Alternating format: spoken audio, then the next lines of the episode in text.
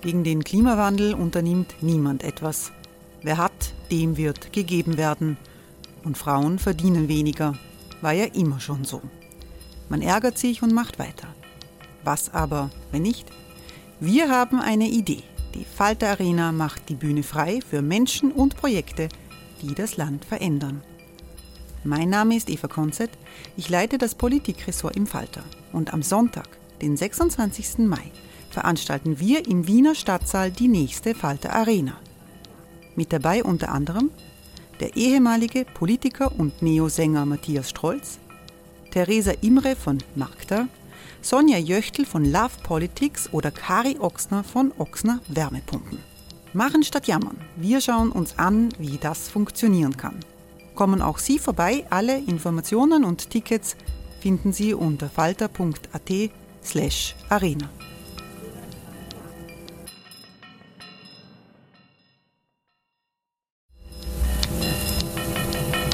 slash arena. Falter-Podcasts werden durch Werbung unterstützt. Das hilft bei der Finanzierung unseres journalistischen Angebots. Die Erderhitzung ist kein Gefühl, aber mit vielen Gefühlen verbunden. Sorgen etwa oder Angst.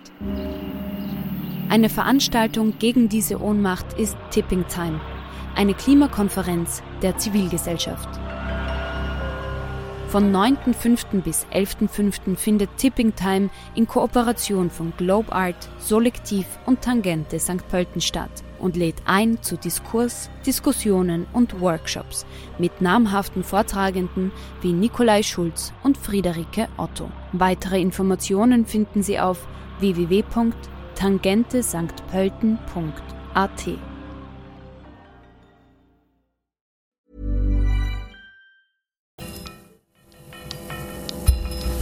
Falter Radio, der Podcast mit Raimund Löw. Sehr herzlich willkommen, meine Damen und Herren, im Falter Radio. Nachhaltigkeit, das ist ein sperriger Begriff. Gemeint ist in der Regel der Umbau der Wirtschaft, weg von den fossilen Brennstoffen, die traditionell die Industrie am Laufen halten, um dem Klimawandel Einhalt zu gebieten. Aber die Hauptlasten dieser Veränderung, wer trägt die? Wer muss sie zahlen? Wer muss verzichten? Dieser Frage geht seit langem Sieghard Neckel nach. Der deutsche Gesellschaftswissenschaftler wendet sich gegen die weit verbreitete Idee, dass eine ökologische Lebensführung des Einzelnen den Klimawandel stoppen kann. Sogar ein überzeugter Veganer, der sich jeden Tag bemüht, den ökologischen Fußabdruck so klein wie möglich zu halten und weder fliegt noch Auto fährt, hinterlässt mehr Treibhausgase als der Globus verträgt. Mit Zahlen und Fakten zeigt Sickard Neckel, dass der Aufruf zum persönlichen Verzicht eine Sackgasse für die Klimapolitik ist. Im Gespräch mit dem Publizisten Robert Miesig im Bruno Kreisky Forum wendet sich Neckel gegen die Individualisierung und Moralisierung der Klimapolitik. Sinnvoller ist es seiner Meinung nach, ganz altmodisch Regeln und Verbote gegen Umweltverschmutzung durchzusetzen, und zwar so, dass sie auch den Schwächsten unserer Gesellschaft nützen. Konflikte um Nachhaltigkeit, äh, so lautet ja das Thema des heutigen Abends, und da will ich einen kurzen Input geben. Und äh, äh worum es mir darum geht, äh, kurz gefasst schon, wird sein, ähm, dass diese Konflikte um Nachhaltigkeit, um einen ökologischen Umbau der Gesellschaft äh, vor dem Hintergrund der Klimakrise insbesondere ja nicht nur ein Konflikt ist, der von gegensätzlichen Interessen bestimmt sind, sondern wenn man sich anschaut, wie über die Klimakrise und deren Bewältigung gesprochen wird, dann hat es manchmal den Anschein, als ob das eigentlich eine Art von Kulturkampf ist, ein Kulturkampf um die ökologisch richtige Lebensführung. Und dabei ist es häufig so, dass die unteren Bevölkerungsschichten und die durchschnittlichen Arbeitnehmerinnenhaushalte äh, gewissermaßen als Umweltsünder diskreditiert werden, äh, beziehungsweise dass äh, Klimaschutz äh, Naturschutz, äh, ähm, Umweltschutz als die individuelle Aufgabe eines jeden äh, betrachtet und propagiert wird. Ähm, und äh, dagegen möchte ich mich aussprechen, auch in dem, was ich jetzt sagen möchte. Ich glaube, dass das eine Entpolitisierung äh, tatsächlich der Klimakrise ist, ausgerechnet in einem Moment, in dem wir ein entschlossenes politisches Handeln benötigen würde Und mit einer solchen Aufforderung zu einem entschlossenen politischen Handeln, jetzt wirklich etwas zu ändern, mit einer solchen Aufforderung äh, möchte ich beginnen, nämlich äh, mit dem Urteil des deutschen Bundesverfassungsgerichtes, äh, was ein bemerkenswertes Urteil zum Klimaschutz gefällt hat im März 21 und in dem die deutsche Regierung verpflichtet wurde, die eigenen Klimaziele deutlich zu erhöhen. Bis 2030 nämlich sollen jetzt die Emissionen gegenüber 1990 um 65 Prozent äh, sinken, statt wie die Bundesregierung in Deutschland äh, vorgehabt hat, erst um, nur um 55 Prozent, damit gemäß des Pariser Klimaabkommens die Erderwärmung unter einem Wert von zwei Grad gegenüber der vorindustriellen Zeit noch gehalten werden kann. Der Ausstieg, so das Bundesverfassungsgericht, äh, aus der Kohleverstromung soll jetzt schon äh, oder nicht soll, sondern sei bis 2030 zu vollziehen und nicht erst bis 2038, wie die Bundesregierung das bisher vorgesehen hat. Spätestens 2045 soll Deutschland, wie es heißt, klimaneutral sein. Das heißt, nur so viel Treibhausgase freisetzen, wie aus der Atmosphäre auch wieder entnommen werden können. Grundlage aller politischen Entscheidungen, so das Bundesverfassungsgericht, müsse künftig das maximale Treibhausgasbudget sein, das Deutschland gemäß der Pariser Verträge noch zur Verfügung steht. Da ist das geregelt. Dieses maximale Emissionsbudget, was Deutschland also noch abgeben darf, umfasst gegenwärtig 6,7 Gigatonnen sogenannte CO2-Äquivalente. Würde Deutschland weiterhin, wie etwa im letzten Vor-Corona-Jahr 2019, jährlich 0,71 Gigatonnen CO2 ausstoßen, dann wäre das verfügbare Budget bereits 2029 verbraucht. Deutschland befände sich dann auf einem Pfad, der am Ende des 21. Jahrhunderts zu einer Temperaturzunahme von drei bis 4,5 Grad äh, führen könnte. Die insgesamt eher zurückhaltenden Prognosen des Weltklimarates gehen davon aus, dass ein solches Ausmaß der Erwärmung des Erdsystems die Erde in einen höchst instabilen Zustand versetzen würde, der die ökologischen Grundlagen des menschlichen Zusammenlebens existenziell bedroht. Der Planet geriete in eine erdgeschichtlich einmalige Heißzeit, begleitet von dem Abschmelzen der Polkappen, versauerten Ozeanen und weiträumigen Vegetationsverlusten. Einige dieser Notstände wären auch bei einer globalen Erwärmung von nur zwei Grad kaum mehr noch zu vermeiden. In Deutschland ist die mittlere Jahrestemperatur seit 1881, da wird es, seit dem Zeitpunkt wird es gemessen, bereits heute um 1,6 Grad gestiegen. Infolgedessen gehört, gehörte Deutschland im Jahr 2018 zu den drei am stärksten von Extremwettern betroffenen Ländern der Welt. Hitzewellen, Grundwasserknappheit, die Austrocknung von Böden, das Absterben des Baumbestandes und zunehmende Überschwemmungen sind die schon jetzt sichtbaren Folgen.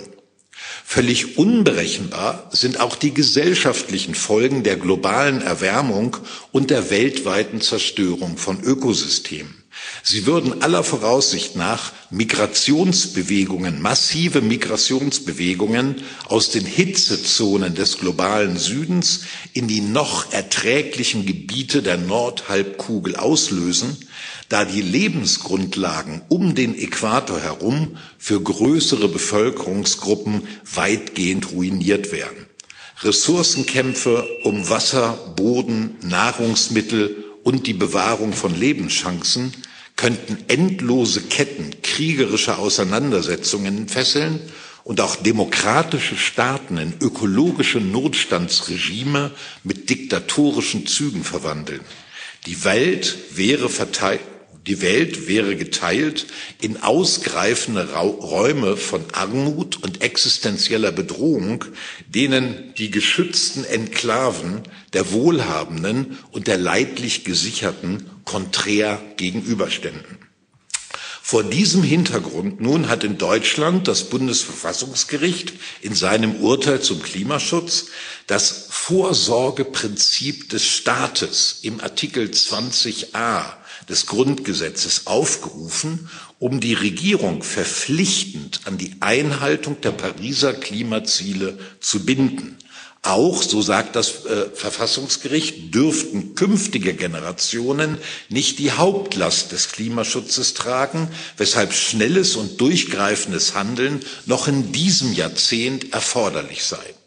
Demgemäß ist die Bundesregierung gehalten, durch Gesetzgebung und Rechtsverordnungen insbesondere auf die Energieerzeugung, den Betrieb von Produktionsanlagen und Verkehrsnetzen sowie auf den Gebäudesektor, die Abfallwirtschaft und die industrielle Landwirtschaft einen nachhaltigen klimapolitischen Einfluss zu nehmen.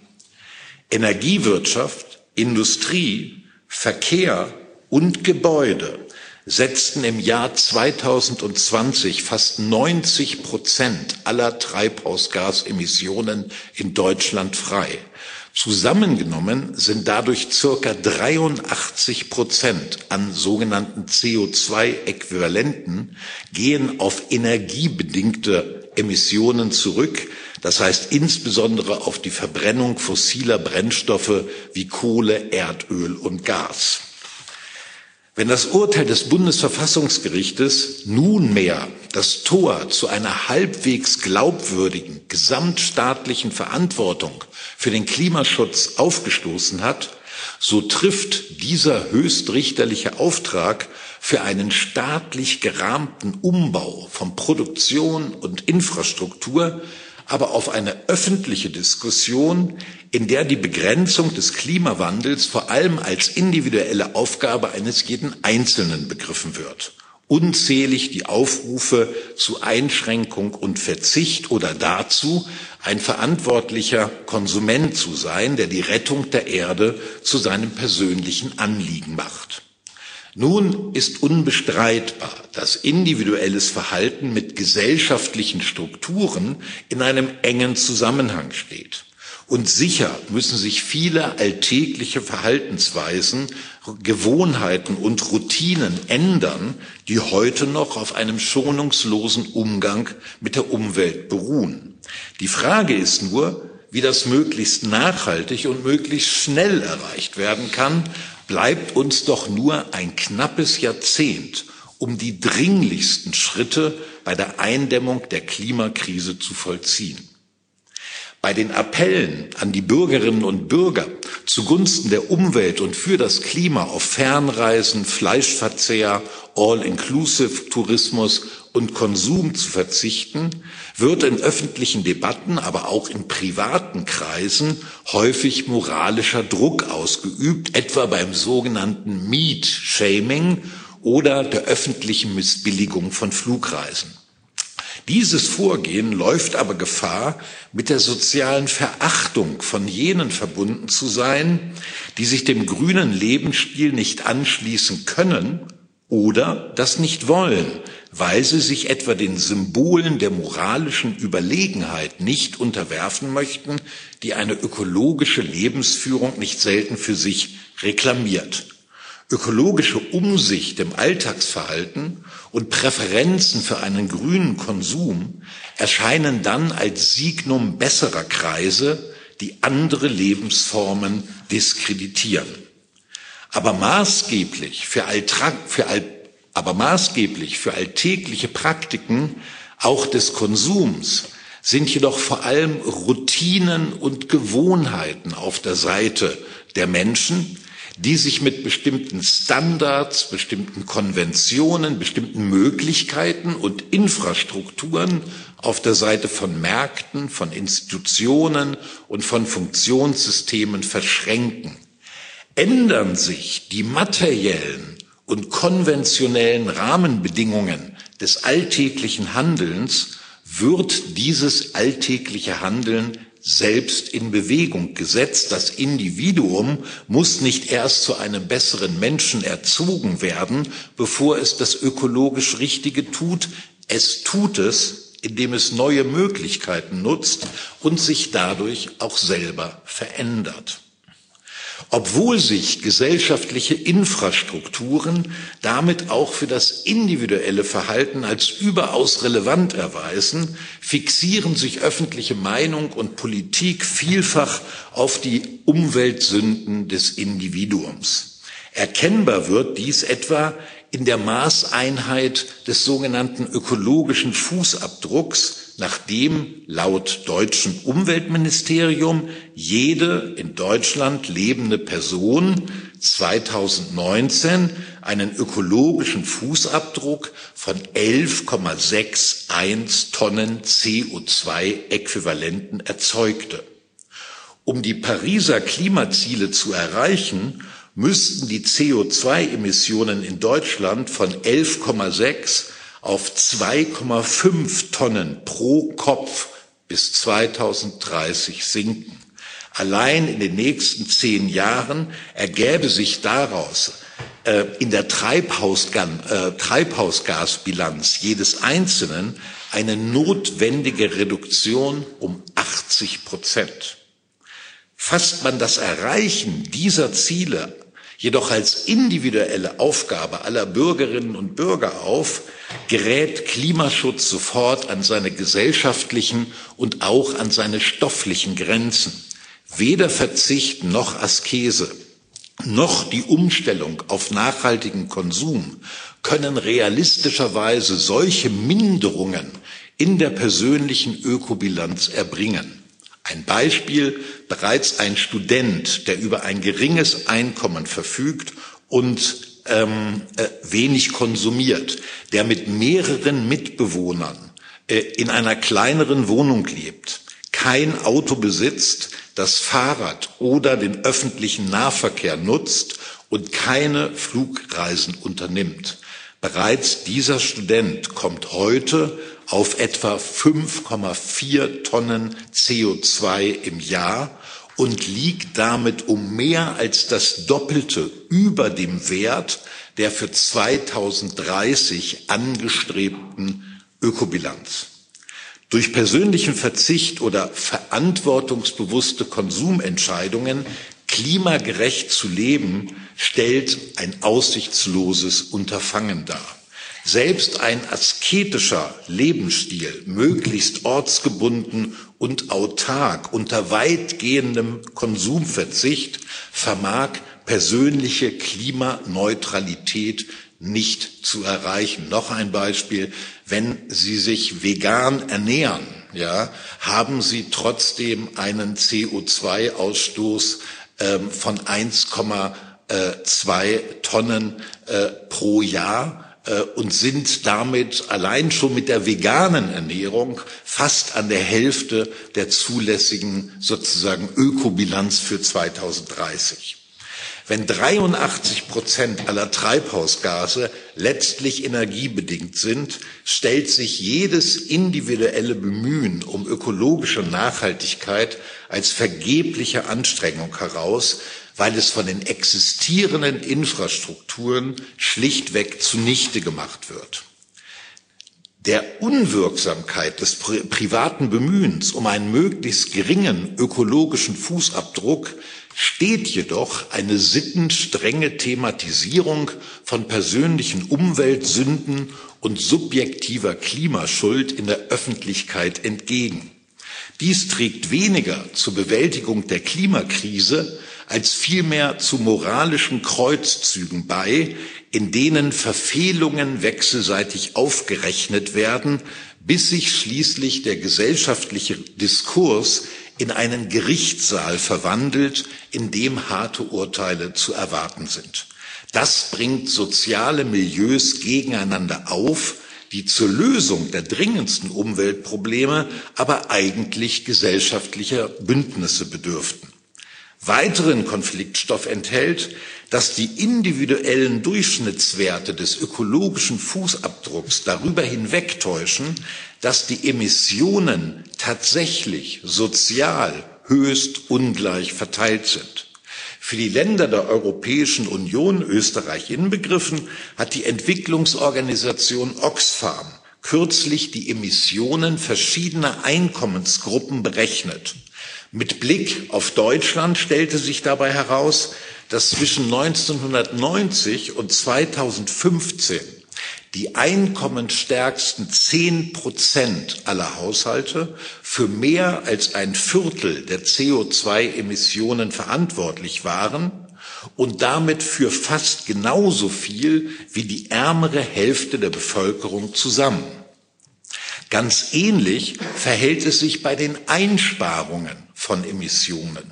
Zwischen 1990 und 2015 konnten diese CO2-Emissionen EU-weit um circa 25 Prozent reduziert werden, was sich vor allem einer erhöhten Energieeffizienz verdankt. Die ärmeren, die ärmste, die ärmste Hälfte der Haushalte reduzierte ihren CO2-Ausstoß dabei um fast ein Viertel. Diejenigen mit mittlerem Einkommen reduzierten ihren Ausstoß um 13 Prozent. Im Gegensatz dazu legten die reichsten zehn Prozent der Haushalte in der EU beim CO2-Ausstoß um drei Prozent zu, das reichste Prozent sogar um fünf Prozent. Die Einsparung konsumbedingter CO2-Emissionen verdankt sich mit anderen Worten somit hauptsächlich den Haushalten mit niedrigem und mittlerem Einkommen. Die wohlhabendsten Einkommensgruppen haben hingegen ihren Ausstoß sogar noch gesteigert. Ohne eine soziale Differenzierung werden bei den ökologischen Verzichtsforderungen also gerade jene breiten Bevölkerungsgruppen in Haft genommen, die deutlich weniger zu den Treibhausgasen beitragen und in den letzten Jahrzehnten wesentlich mehr an CO2 eingespart haben. Damit wird auch in Ländern wie Deutschland und Österreich der Klimawandel zu einem Gerechtigkeitsproblem, an dem sich soziale Konflikte um die faire Verteilung von Lasten entzünden. Weltweit ist das ohnehin der Fall, verursacht das reichste ein Prozent der Weltbevölkerung doch mehr als doppelt so viele klimaschädliche Emissionen wie die ärmere Hälfte der Menschheit zusammen. Doch selbst bei den Superreichen dieser Welt führt eine Fixierung auf den individuellen CO2-Ausstoß nicht wirklich weiter. Der Ressourcenverbrauch ihrer Traumvillen, ihrer Privatjets und Luxusjachten, so exorbitant er auch sein mag, ist klimapolitisch viel weniger von Belang als die gewaltigen Emissionen, welche die Unternehmen ausstoßen, die den Superreichen gehören. Mehr als die Hälfte der industriellen Treibhausgasemissionen gehen auf gerade einmal 25 weltweit agierende Unternehmen zurück. Die Individuen und ihre Lebensstile zum Dreh- und Angelpunkt eines ökologischen Wandels zu machen, greift daher entschieden zu kurz. Die Individualisierung der Klimakrise ist eine reine Symbolpolitik. Die Schwerindustrie, die Automobilbranche, die Kohleförderung oder die industrielle Landwirtschaft haben eine ganz andere Lobbymacht als die Bürgerinnen und Bürger als Konsumenten. Doch die Bürger sind es, die sich von den Grillfesten in den Reihenhaussiedlungen bis zu den Küchentischen an großstädtischen WGs untereinander zerstreiten, wer von ihnen die größte Klimaschuld auf sich lädt. Verwandelt sich Klimaschutz in eine eigenverantwortliche Aufgabe der Person, wird er von der öffentlichen in die private Sphäre verschoben. Hier aber im privaten Bereich unterliegen alle Bemühungen um eine ökologische Lebensführung einem selbstinduzierten Scheitern. All dies lenkt nur davon ab, dass in kurzer Zeit die großen Systeme von Energie, Produktion und Verkehr klimagerecht umgebaut werden müssen, wovon dann auch die CO2-Bilanz aller Bürgerinnen und Bürger profitiert. Wirksamer und überdies sozial gerechter ist es, Nachhaltigkeit als ein Gemeingut nachhaltiger Infrastrukturen zu organisieren, deren Funktionen ökologisch verträglich gestaltet werden und deren Nutzung prinzipiell allen Bürgerinnen und Bürgern offen steht. Dann bedürfte es keines grünen Konsums als einer marktgetriebenen Distinktionsstrategie und dann bedürfte es auch keiner öffentlichen Erziehungsprogramme zwecks Verinnerlichung von Verzicht. In seinem Urteil zum Klimaschutz hat das deutsche Bundesverfassungsgericht solche Strukturveränderungen angemahnt. Sie können nur durch eine staatliche Ordnungspolitik durchgesetzt werden, die materielle Infrastrukturen als öffentliche Güter zur Verfügung stellt, wo privatwirtschaftliche Interessen der Sache des Klimaschutzes entgegenstehen. Die Dekarbonisierung der Industrie verlangt zudem eine politische Mengensteuerung der Treibhausgasemissionen, damit die globale Erwärmung zumindest bei zwei Grad noch aufgehalten werden kann. Energieerzeugung, Produktion und Verkehr bedürfen daher klarer klimapolitischer Leitlinien, die schon kurzfristig obligatorisch werden sollten. Soll Nachhaltigkeit in diesem Jahrzehnt nicht zum sozialen Sprengsatz werden, braucht es schließlich eine sozial-ökologische Gesellschaftsreform, die Lasten gerecht verteilt, Lebenschancen für die Verlierer am Ende des fossilen Zeitalters eröffnet und Obergrenzen bei besonders klimaschädlichen Gütern des gehobenen Wohlstandskonsums und bei der Herstellung von Wegwerfprodukten durchsetzt. Wenn dies alles auf den Weg gebracht ist, kann gerne weiter darüber gestritten werden, wie wir als Individuen die Welt retten können. Vielen Dank. Burrow is a furniture company known for timeless design and thoughtful construction and free shipping, and that extends to their outdoor collection. Their outdoor furniture is built to withstand the elements, featuring rust-proof stainless steel hardware, weather-ready teak, and quick-dry foam cushions.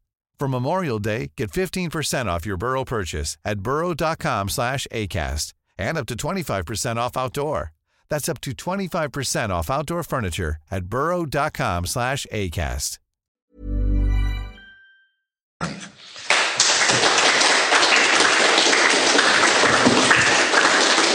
Danke, Siegert, äh, für diesen, ich weiß nicht, kann man optimistischen Ausblick sagen? Eher nicht, eher ist es ein deprimierender Ausblick, wenn man sich denkt, das kriegt man eh, das ist eh alles nicht zu schaffen, äh, was dann meistens eben auch dazu führt, dass die Leute sich sagen, da brauchen wir es gar nicht anfangen, äh, wenn man es eh nicht so schafft, wenn man eh nicht wirklich ein großes Vertrauen hat, dass man es schaffen kann. Und damit bin ich eigentlich schon bei meiner ersten Frage, nämlich auch im Hinblick auf das, was du dem auch so konstatiert hast, als Moralisierung von Diskursen, äh, nämlich ob der eigentliche Hintergrund der Moralisierung nicht eigentlich der ist, dass wir eigentlich alle genau wissen, äh, dass bei all jeder Umsteuerung und infrastruktureller Veränderung, Erfindungen und damit Veränderungen von Routinen es eigentlich nicht anders geht als durch massiven Verzicht. Und da das ist ja ein, kein großes Versprechen. Ja? Also äh, Gesellschaftsverbesserung durch Verzicht ist nicht wahnsinnig gut verkaufbar. Also ich würde mal sagen, vor 150 Jahren oder vor 120 Jahren hätte man äh, natürlich gesagt, ja, wir können den Acht-Stunden-Tag einführen, wir können Arbeitsschutzgesetze, Kinderarbeit verbieten und so weiter und so fort. Aufgrund der Produktivitätssteigerungen wird der Wohlstand trotzdem für alle steigern und deswegen ist es ein wunderbares Versprechen, dem wir uns ja gerne folgen wollen. Äh, in dem Moment, äh, so wie wir jetzt äh, dastehen, diese Ziele, die ökologischen Ziele zu erreichen, wird nur unter Einschränkung von Wohlfahrts oder Wohlstandsniveaus gelingen. Und das ist natürlich das, was dann so, zu diesen moralisierenden Diskursen führt, oder?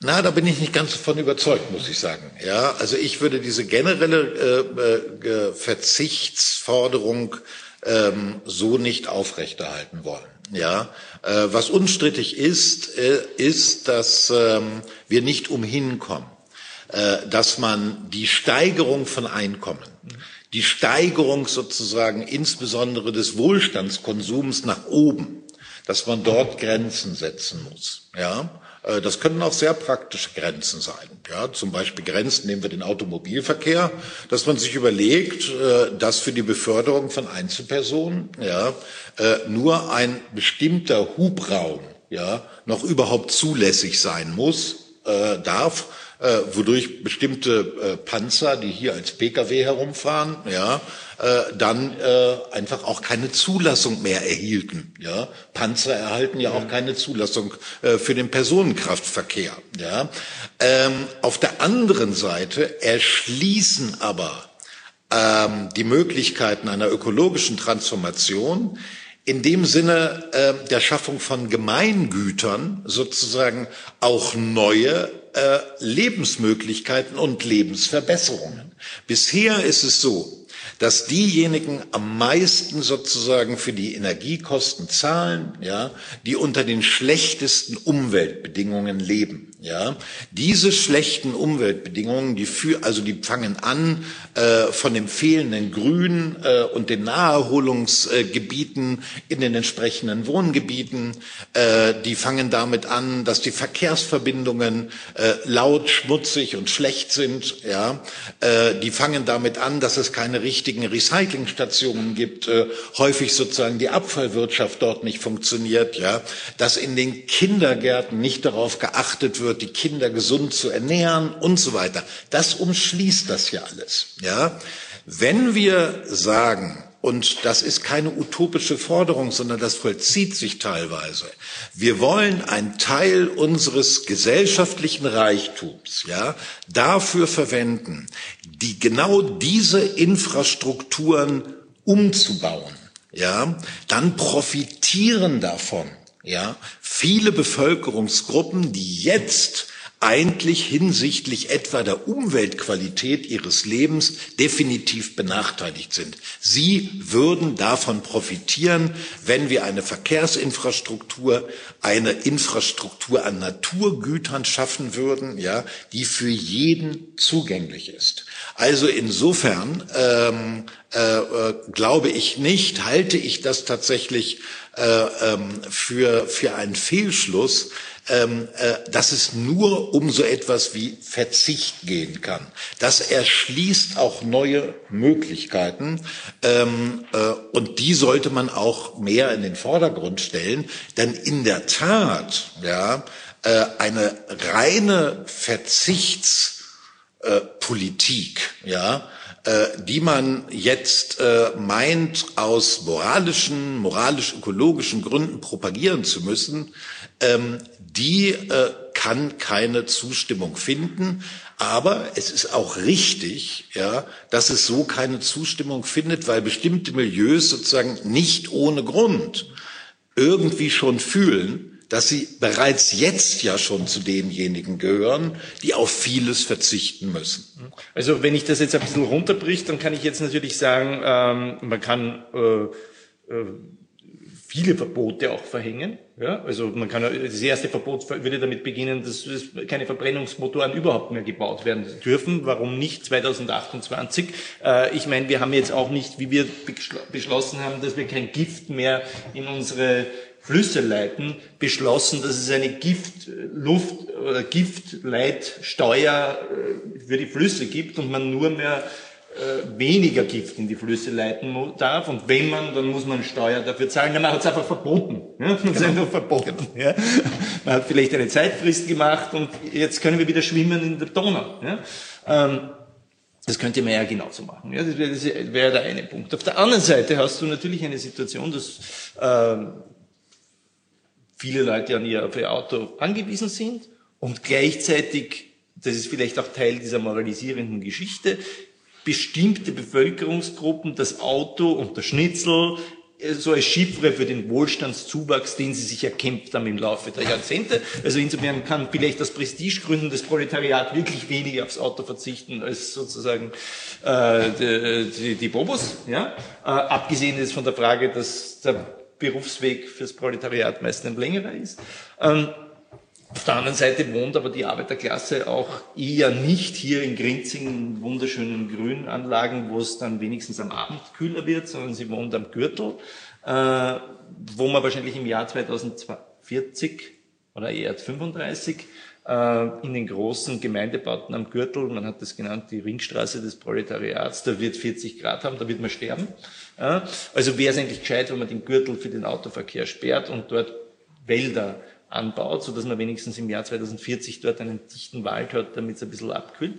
Äh, das sind ja irgendwie diese das ist ja irgendwie diese Absurdität dieser ganzen Thematik. Ja? Also auf der einen, dass es eigentlich eine Überlebensfrage gerade für die Ärmsten oder für die Ärmsten, aber für die Unterprivilegierten ist, die sie eben nicht leisten können, also dann irgendwie in die Chalets zu ziehen, äh, genau. sondern die äh, daran auch angewiesen sind, dass wir die Städte in den innerstädtischen Bereichen auf 45 äh, von 45 Grad runterkühlen können. Genau. Und dafür sind die angewiesen sozusagen auf eine staatliche Ordnungspolitik, auf eine, Sta auf eine Gesellschaft wirtschaftliche Infrastrukturpolitik, ja, die tatsächlich diese Themen in Angriff nimmt, ja. Ich bin auch tatsächlich der Auffassung, dass äh, also äh, bei manchen Stellungnahmen gegen den Autoverkehr insgesamt äh, ja auch eine luxurierende Wahrnehmung sozusagen äh, mit äh, mit da mitschwingt, mhm. ja.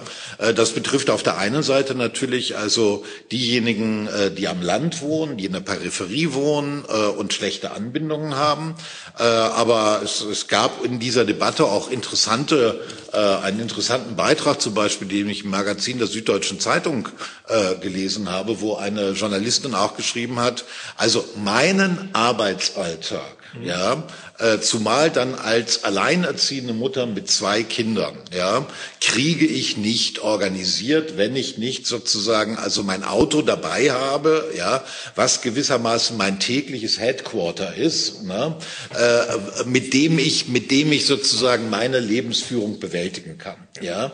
Äh, ähm, äh, ich kann es mir leisten, auf ein Auto zu verzichten und mit dem Fahrrad zu fahren, weil ich in einem bürgerlichen Stadtteil inmitten von Hamburg wohne und alles, was ich brauche, kann ich irgendwie zu Fuß mit dem Fahrrad oder mit den Öffentlichen erreichen. Die Kinder auch nicht mehr ja? zwei sind, das soll man auch sagen. Ne? Ja, also das genau. macht ja dann auch mal genau. generationalen genau. Unterschied. Genau, ja. Und das heißt also, hier wird es darauf ankommen, ähm, wir brauchen weiter eine Automobilindustrie. Äh, wir werden auch äh, den Individualverkehr, sei es als Notwendigkeit, sei es aber auch sozusagen als Vehikel persönlicher Selbstständigkeit, ja, äh, würde ich den Individualverkehr nicht völlig abschaffen wollen. Das halte ich auch für völlig unrealistisch, ja.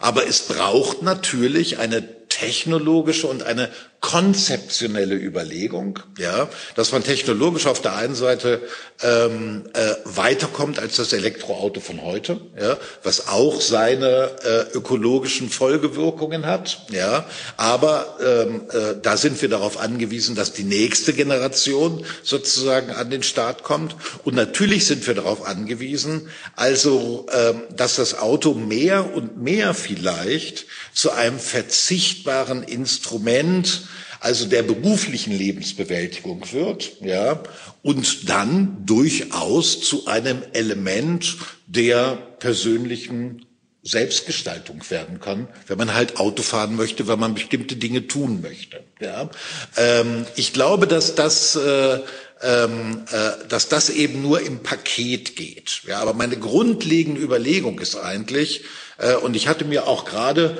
weil, weil Wien und Hamburg weisen an der Stelle sozusagen eine Gemeinsamkeit auf aus dem 19. Jahrhundert, wie man die Lebensqualität für alle, für alle gemeinsam verändern kann. Die Gemeinsamkeit ist, dass sowohl Wien wie Hamburg schwer von der Cholera im 19. Jahrhundert betroffen worden sind, ja, ähm, und in mehreren Wellen, ja, äh, und sowohl die äh, Wiener Kommunalverwaltung wie die Hamburger Kommunalverwaltung, obwohl die Wiener Kommunalverwaltung damals nicht besonders progressiv war, ja, im 19. Jahrhundert, und die Hamburger Kaufmannschaft äh, sozusagen auch erstmal nur an das eigene Interesse gedacht hat, und obwohl die Cholera in Wien wie in Hamburg vor allen Dingen in den Elendsvierteln gewütet hat, war es aber notwendig äh, und unabdingbar notwendig, dass man ein allgemeines System also äh, der Trinkwasserversorgung, äh, der Abwasserentsorgung äh, und der Abfallentsorgung entwickelt, ja, äh, das dann die Armutsgebiete, aber auch die bürgerlichen Gebiete sozusagen umtrifft, so dass quasi ein gesamtes Netz geschaffen wird, für damals in Wien wie in Hamburg mit damals vergleichsweise hohen Hygienestandards, ja, die aber als ein allgemeines Versorgungssystem sozusagen für jeden zugänglich war. Damit hat man eine existenzielle Krise im 19. Jahrhundert bewältigt über eine Infrastruktur, äh, Offensive, wenn man so will, ähm, weil alle herkömmlichen Maßnahmen sozusagen äh, äh, äh, versagt hatten, ja, und dann hat man das einzig Richtige gebaut. Man hat die Systeme eingerichtet und umgebaut, von denen dann diese Städte sozusagen profitiert haben. Jetzt haben wir die Klimakrise, ja, wir hatten jetzt auch gerade die Pandemie, oder wir haben noch die Pandemie, da äh, kann man auch sagen, dass es da eine, eine, eine Korrespondenz dazu geht. Das ist erstmal das Erste. Und das ist auch gar nicht so utopisch. Wieder ein Beispiel aus Hamburg. Hamburg gehört zu den Städten, typisch äh, Public-Private Partnership, ja, in denen in den verfluchten neoliberalen 90er Jahren, ja, auch mit sozialdemokratischer Beteiligung, also die öffentlichen Unternehmen verkauft worden sind äh, an äh, private Betreiber. Das betraf, betraf etwa in Hamburg äh, die hamburgische Energieversorgung, die an Vattenfall verkauft worden ist. Ja, Vattenfall hat sich keine große Mühe gegeben. Ja, äh, äh, die Kohlekraftwerke, die um Hamburg herum äh, in Betrieb sind, ähm, etwa äh, äh, entschlossen umzustellen, sondern äh, die äh, stoßen bis heute, ja, allein ein Kohlekraftwerk, also ich, ich weiß nicht, Hamburg hat einen CO2-Ausstoß von 18. Fragen Sie mich nicht, welche, wie viel, also es ist eine, eine Zahl 18, ob es Gigatonnen oder die Einheit war. Also, also viel. Ja, also viel, hat, hat, hat eine Zahl von 18. Allein ein schmutziges Kohlekraftwerk mhm. in Hamburg trägt 13 von 18 mhm. bei. Ja, das müsste sofort oder hätte schon natürlich verändert werden müssen. Die Hamburger Bürgerschaft hat sich, äh, also die Bevölkerung, in einer in äh, einer, einer Bürgerabstimmung, ja, in einem Bürgerbegehren dafür ausgesprochen, dass das rückgängig gemacht wird, dass Vattenfall die Energieversorgung in Hamburg entzogen wird. Ja.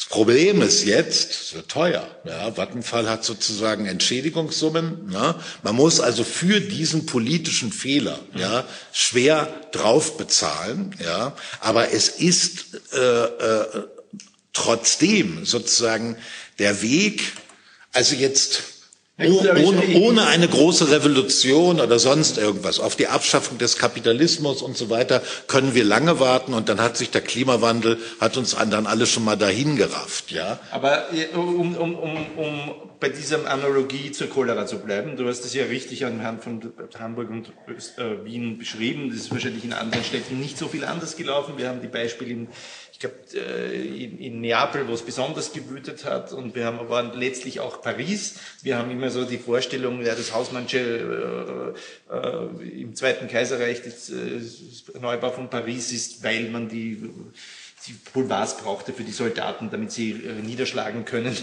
etwaige Revolutionen. Das spielte schon vielleicht auch als Überlegung eine Rolle, aber es ist eben auch eine Folge der Seuchenbekämpfung. Nur hat man diese massiven Infrastrukturmaßnahmen äh, setzen können, ohne ähm, dass man die Reduktion des Materi äh, dass man sozusagen den materiellen Ressourcenverbrauch äh, reduzieren musste.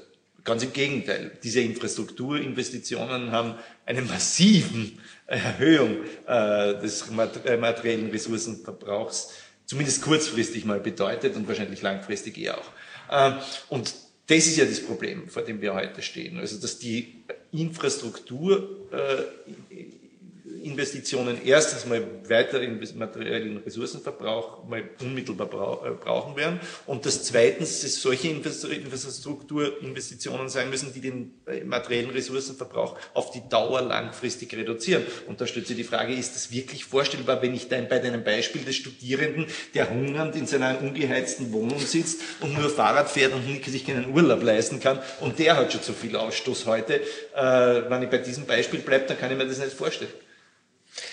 Naja, also mit, äh, ähm, mit, dem, mit dem Ausstoß der Ressourcen ist es tatsächlich so, äh, dass auch wenn wir jetzt, äh, auch wenn wir jetzt, das ist ja in Deutschland eine große Diskussion auch, äh, auch wenn wir jetzt etwa die, die Windenergie, ja. ja wenn wir die ausbauen müssen, wollen, und die müssen wir ausbauen. Wir müssen viel mehr Offshore-Anlagen bauen und die entsprechenden Netze auch äh, durch die Republik bauen, ja, damit das dann äh, von der Nordsee im Bayerischen Wald oder in München ankommt. Ja, äh, das äh, ist politisch umstritten und es ist ohne Frage richtig. Ja, ähm, dass zum Beispiel äh, die Türme, an denen dann die die, die Windräder hängen, ja, die werden auch äh, aus Beton gemacht und die Zementindustrie ist eine der schmutzigsten Industrien, die es überhaupt gibt. Ja, äh, das heißt auch auch dieser Umbau erzeugt wiederum sozusagen Emissionen. Ja,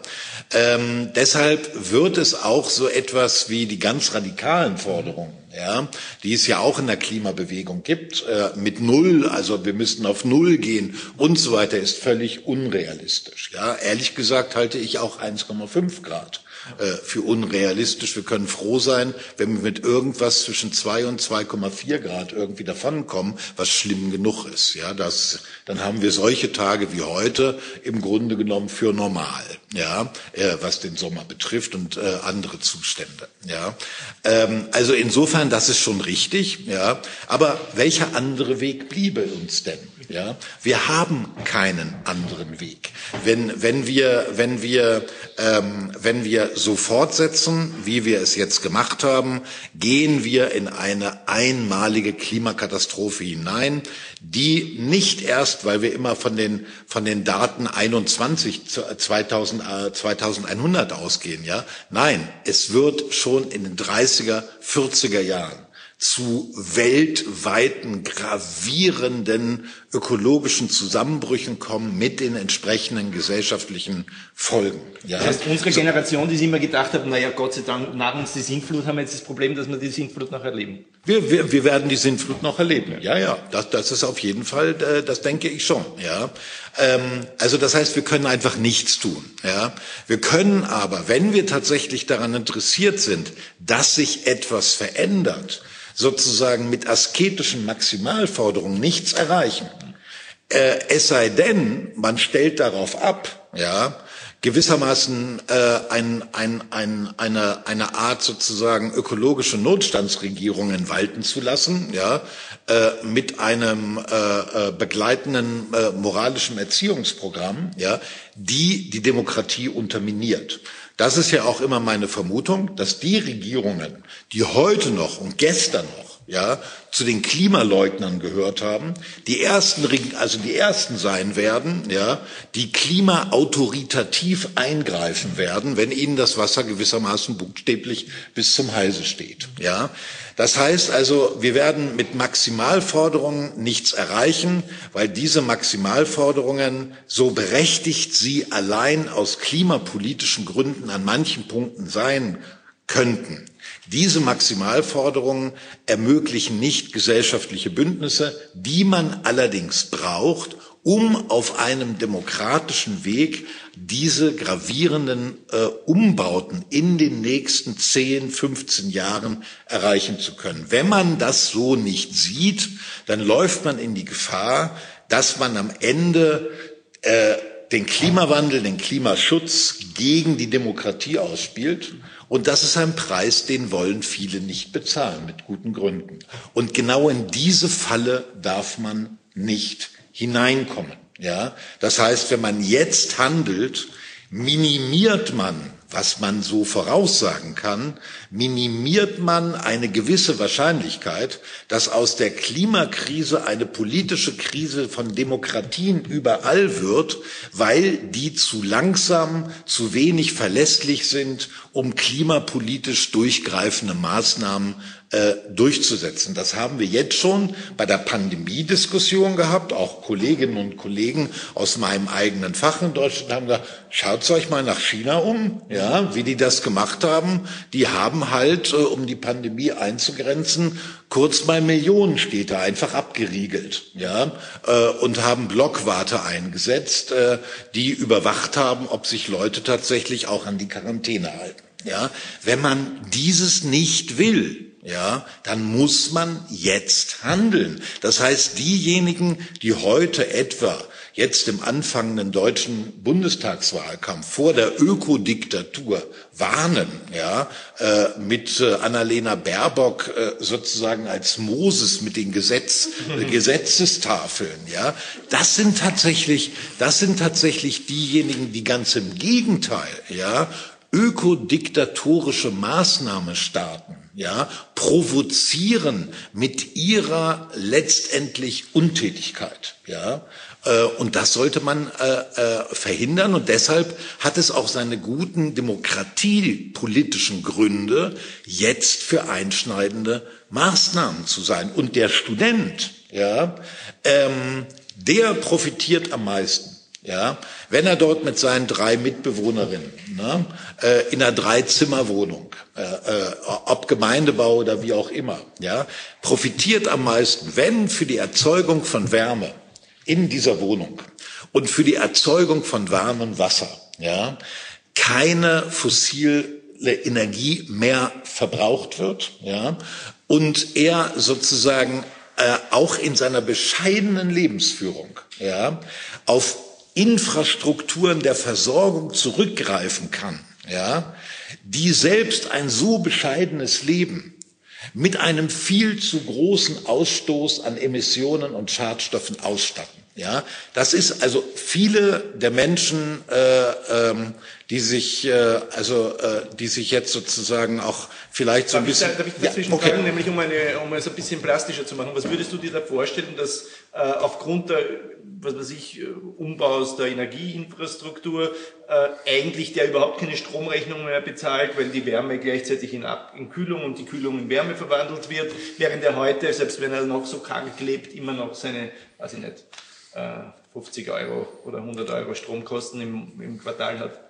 Genau, da gibt es sozusagen sehr viele intelligente Momente. Die Grundlage wäre natürlich erstmal, äh, dass die Energieerzeugung sozusagen nicht fossil erfolgt. Ja, das ist aber heute kein Hexenwerk mehr. In Deutschland ist die regenerierbare Energie die billigste Energie, die es gibt. Ja, und das ist übrigens auch ein interessanter Punkt, äh, weil wir erleben ja jetzt sozusagen so eine überraschende Rückkehr der Atomkraft. Ja, und da da wird immer gesagt, die Atomkraft sei so billig. Wenn man das aber mal rückrechnet, ja, welche öffentlichen Subventionen, ja, überhaupt, also wer die Atomkraft bezahlt hat in den ganzen Ländern, ja, das waren die Bürgerinnen und Bürger, doch nicht die Unternehmen, die die Atomkraftwerke betreiben, ja. Und äh, das heißt mit anderen Worten, erstmal würde er, dieser Student würde davon profitieren, also dass er nicht nur eine umweltfreundliche, sondern auch eine billige Energie ähm, hat. Und dann würde man und auch das würde man erreichen, wenn man sozusagen Vattenfall und andere äh, Unternehmen äh, davon entlasten würde. Ja?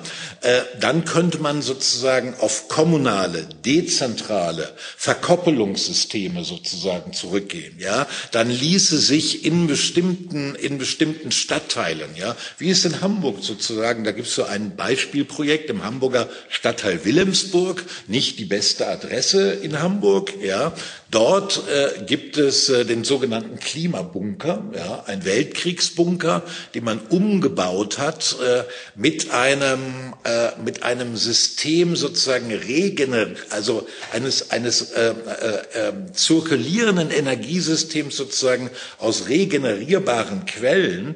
Und dieses System ist in der Lage, in Wilhelmsburg ähm, 15.000 Haushalte äh, zu versorgen mit günstigen, billigen und sauberem Strom. Ja?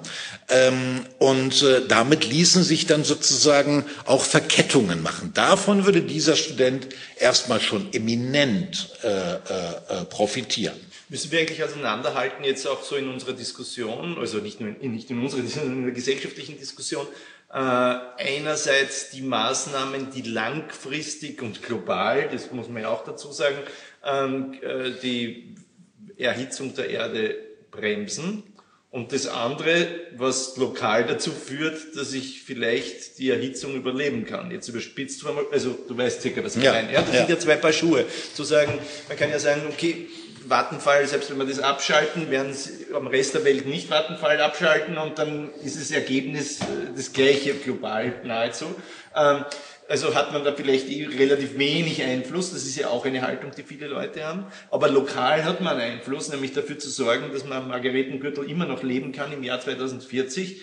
Äh, das ist ganz unmittelbar mit der, damit verbunden, ob wir technologische oder Biolo und biologische Maßnahmen finden, äh, die Städte regional kleinteilig in Bezirksweise runterkühlen. Ja? Also da gibt's ja, es ist ja sozusagen gar nicht so, einerseits keine Hexerei, aber gar nicht so einfach. Also du kannst von der Begrünung der der, der, der Hausfassaden bis äh, andere Maßnahmen, äh, bis aber hin, welche Schneisen muss ich durch die Stadt schlagen und wie, wo, wie, so dass der Wind durchgeht, aber gleichzeitig darf der nicht gehen über eine, über eine Betonfläche, wo er sie dann wieder aufwärmt. Ähm, es muss man diese Dinge auseinanderhalten. Die langfristige äh, Verhinderung der Katastrophe und die kurzfristige regionale Ma Maßnahmen zur Überlebensfähigkeit in Städten?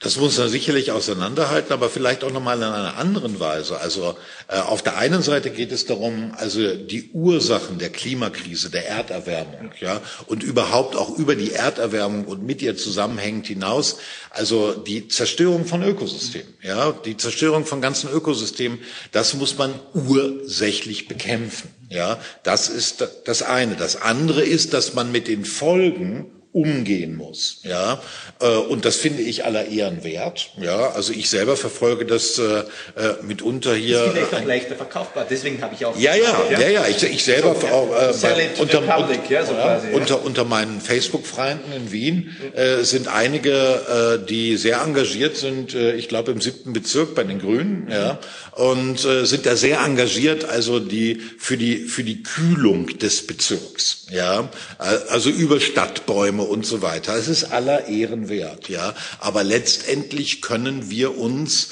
also mit solchen Na Maßnahmen gewissermaßen der, also der, der, der Überlebensförderung, ja, können wir uns darin nicht bescheiden. Zumal auch, das äh, ist auch eine sehr interessante Diskussion, ähm, man, man, man, das spielt ja auch bei der Kompensation von CO2 immer eine große Rolle. Man denkt, die Bäume werden schon richten. Die Bäume richten es eben nicht, ja. Vor allen Dingen, wenn die Bäume also jung gepflanzt werden. Das habe ich alles jetzt irgendwie in den letzten Jahren so gelernt. Ein alter Baum, der jetzt 200 Jahre ist, nimmt viel, viel mehr äh, CO2 auf als die vielen neu gepflanzten Bäume, äh, deren Absorptionskapazität viel geringer ist. Und äh, das, also es ist richtig, das sagen ja auch jetzt die Klimaforscher, wir müssen beides tun. Wir müssen viel, viel weniger in die Atmosphäre abgeben. Und wir müssen dafür sorgen, dass aus der Atmosphäre viel, viel mehr wieder aufgenommen werden kann, die sogenannten CO2-Senken. Das große Problem bei den Ozeanen, der Erhitzung der Ozeane, ist ja, dass damit quasi die natürliche Absorptionskapazität von CO2 in den Weltmeeren dramatisch abnimmt. Ja, es gibt andere Möglichkeiten. Ähm, wir brauchen äh, vor allen Dingen, das ist gewissermaßen äh, äh, also die äh, äh, Best Praxis, ja, wir brauchen Moore.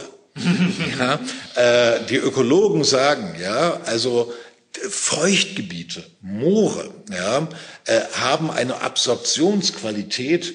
Äh, dagegen sind auch große Wälder überhaupt gar nichts. Ja, Das ist nun auf der einen Seite, denkt man sich, wie kriegen wir denn jetzt äh, in Zeiten von Erderwärmung sozusagen ausgerechnet wieder Moore hin, ja. Aber äh, das ist schon aber auch eine faszinierende Vorstellung. Unter anderem deswegen, da gibt es auch Leute, die das etwa für Deutschland sehen. Nicht? Es gibt in Deutschland äh, Bereiche, zerstörte Landschaften durch die fossile Industrie, durch den fossilen Kapitalismus restlos zerstörte Landschaften des Braunkohletagebaus. Ja? Äh, und die Frage ist überhaupt, was macht man damit? Einfach, äh, wie das in Deutschland äh, manche ostdeutsche Ministerpräsidenten vor, also wir, wir buddeln dort weiter, bis es dort nichts mehr zu holen geht. Das geht nicht, weil die Braunkohle ist noch viel schädlicher als die Steinkohle und das muss eigentlich sofort gestoppt werden. Ja? Aber diese Riesenareale, ja, die warten gewissermaßen darauf, sozusagen renaturiert zu werden, ja, in einer intelligenten Weise, ja, äh, unter Einsatz von viel Technologie, aber auch unter Einsatz von viel menschlicher Arbeitskraft ja, sozusagen wieder zu, zu äh, Flächen zu werden, also auf diesem Planeten, ja, äh, die nicht einfach sozusagen Zerstörungsflächen sind. Ein wichtiger Punkt übrigens, ich orientiere mich da ein bisschen an dem Green New Deal, wie er seit ungefähr 2008 vor allen Dingen in Großbritannien als Konzeption von linken Labour-Leuten, Greenpeace-Aktivisten und so weiter entwickelt worden ist. Eine Ökonomin, eine britische Ökonomin, äh, die da ein gutes Buch darüber geschrieben hat, ist Anne Pettifor, die auch vor allen Dingen äh, über die äh, Finanzindustrie viel geschrieben hat, was die für eine Aufgabe hat. Ja, die Vorstellung und auch da kommt es wieder auf den Verzicht. Die Vorstellung ist da nämlich, ähm, wir erreichen durch einen ökologischen Umbau und sollten erreichen, auch dass bestimmte Bereiche der Wirtschaft viel arbeitskraftintensiver wieder werden. Ja, das brauchen wir etwa äh, bei, äh, bei der Landwirtschaft, weil wenn wir da einen Wandel sozusagen dieser großflächigen industriellen Bewirtschaftung äh, äh, erreichen wollen, braucht die Landwirtschaft einen weitaus höheren Arbeitskraftanteil als heute mal gerade zwei oder drei Prozent. Ja, das betrifft aber auch andere Bereiche, in denen man sozusagen ähm, äh, Arbeitsplätze schaffen muss, ja, und viel Arbeitskraft intensiver ähm, äh, wirtschaftliche Bereiche gestalten muss, damit man dann eben auch denjenigen, die ohne Frage in diesem Transformationsloch, ja, hier stehen wir jetzt. Diese Phase müssen wir durchleben. In dieser Phase muss es ein, muss es ein Ende der fossilen Energie und der, des fossilen Kapitalismus geben. Das heißt, dass diejenigen, die da jetzt arbeiten, diese Arbeitsplätze jedenfalls verlieren werden. Ja, das kann man nicht hinnehmen. Ja, also die die die die linken Briten äh, Labour-Leute, die sagen, es muss oder auch äh, AOC in den USA sagen, es muss eine Bernie Sanders sagen, es muss eine Arbeitsplatzgarantie sein. Ja, wir müssen den Leuten auch in der Automobilindustrie. Ja, ich habe in Wolfsburg äh, Abitur gemacht, meine ganze Familie. Ja, äh, hat von VW beziehungsweise also der Zuliefererindustrie beziehungsweise äh, der Region sozusagen gelebt. Ja, äh, natürlich brauchen die Arbeitsplatz in äh, äh, Alternativen und das heißt, dass man Digitalisierung eben nicht allein nutzt, um Arbeitskräfte zu ersetzen, sondern Digitalisierung nutzt, um Arbeitsplätze zu qualifizieren und neue Möglichkeiten zu schaffen. Das sind aber alles Dinge, ja, auch wenn ich gesagt habe, wir brauchen nicht auf die Abschaffung des Kapitalismus warten, dann hat uns die Klimakrise schon dahin gerafft, ja. Aber das sind natürlich Punkte. Deshalb ist es kein Wunder, dass der Bundesverband der deutschen Industrie gegen Annalena Baerbock jetzt irgendwie so geschossen hat mit diesen Anzeigen. Das sind Punkte, an denen bestimmte wirtschaftliche Interessen definitiv dagegen stehen. Und wo eine Regierung Gut, vielleicht bin ich jetzt naiv, ja, aber man braucht ja irgendwie einen Hebel, wo eine Regierung mit einem Verfassungsgerichtsurteil im Rücken, ja, gestärkt in solche unter, äh, also auch in solche Auseinandersetzungen gehen kann und sagen, wir wollen euch nicht enteignen, wir wollen euch helfen, sozusagen diesen Weg zu beschreiten, aber es gibt keine Alternative zu diesem Weg. Und Leute aus den Wirtschaftswissenschaften sagen mir zum Beispiel, weil das Verbotswort, das V-Wort, ja, ja immer so verschrien ist. Erstmal, der Soziologe hat mit Verboten eh keine, keine, keine Probleme, weil ohne Verbote gibt es keine Normen und ohne Normen gibt es keine Gesellschaft im, der, äh, im regulierten Sinne jedenfalls, ja. Und Verbote sind einfach die zwangsläufige Folge von Ordnungspolitik. Und es gibt Leute, die sagen zum Beispiel, es wäre viel besser, wenn man den CO2-Ausstoß nicht über die CO2-Bepreisung ja, und über den Zertifikatehandel, äh, da, wo man Emissionsrechte verkaufen kann. Ja. Wenn man das, es wäre viel besser, man würde das so nicht organisieren, sondern man würde mit bestimmten Kappungsgrenzen mhm. ja, argumentieren. Das würden auch manche Vertreter der Industrie sagen. Das wäre ein, einer, die, die, die fragen ja immer nach klaren Rahmenbedingungen. Ja. Äh, das wäre eine klare Rahmenbedingung für eine klare Innovationspolitik. Dann hat man gewissermaßen die Rahmendaten. Ja. Man kann sich nicht mehr mit dem Aufkauf von Zertifikaten äh, sozusagen an Aufgaben äh, vorbeimogeln, sondern man hat eine klare ordnungspolitische Rahmung und jetzt kann man seine Innovationspolitik daraufhin ausrichten. Diejenigen, die uns immer sagen, äh, äh, man könne Klimapolitik nur mit marktwirtschaftlichen Mitteln machen, wie zum Beispiel CO2-Bepreisung, Zertifikatehandel, ja, die haben möglicherweise rein immanent Unrecht. Ja, insofern kann es dort auch äh, äh, zwar zu Konflikten kommen, aber möglicherweise auch zu Einigungsmöglichkeiten, wenn man es nur entschieden genug vertritt.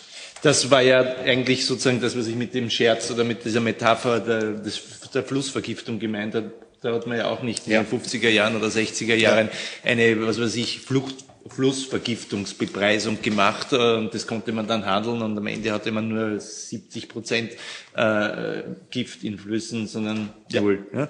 Und das äh, hat ja keiner debattiert. Ja? Das ist ja überhaupt keine Frage gewesen, dass man halt irgendwann mal einen Stichtag einsetzt und dann kannst du keinen Scheiße mehr in, die, in den Fluss reinladen.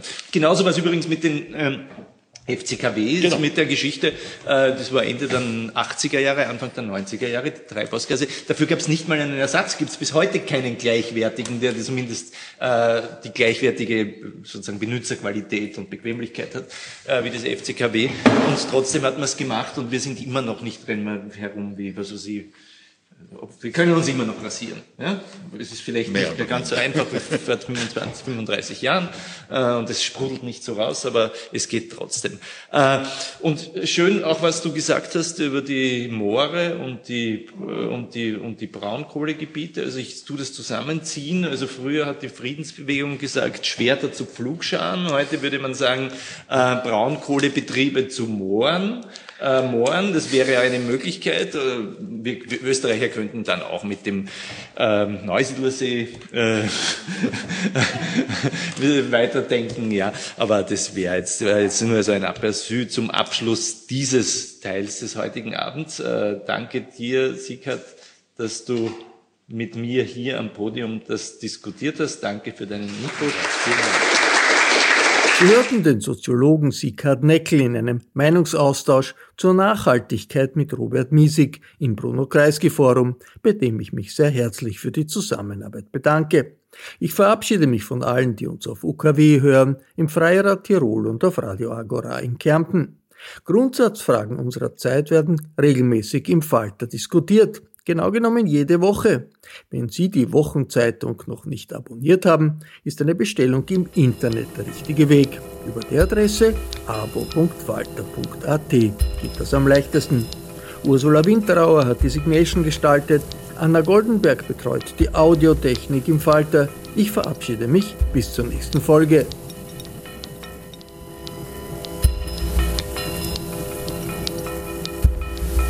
Sie hörten das Falterradio, den Podcast mit Raimund Löw.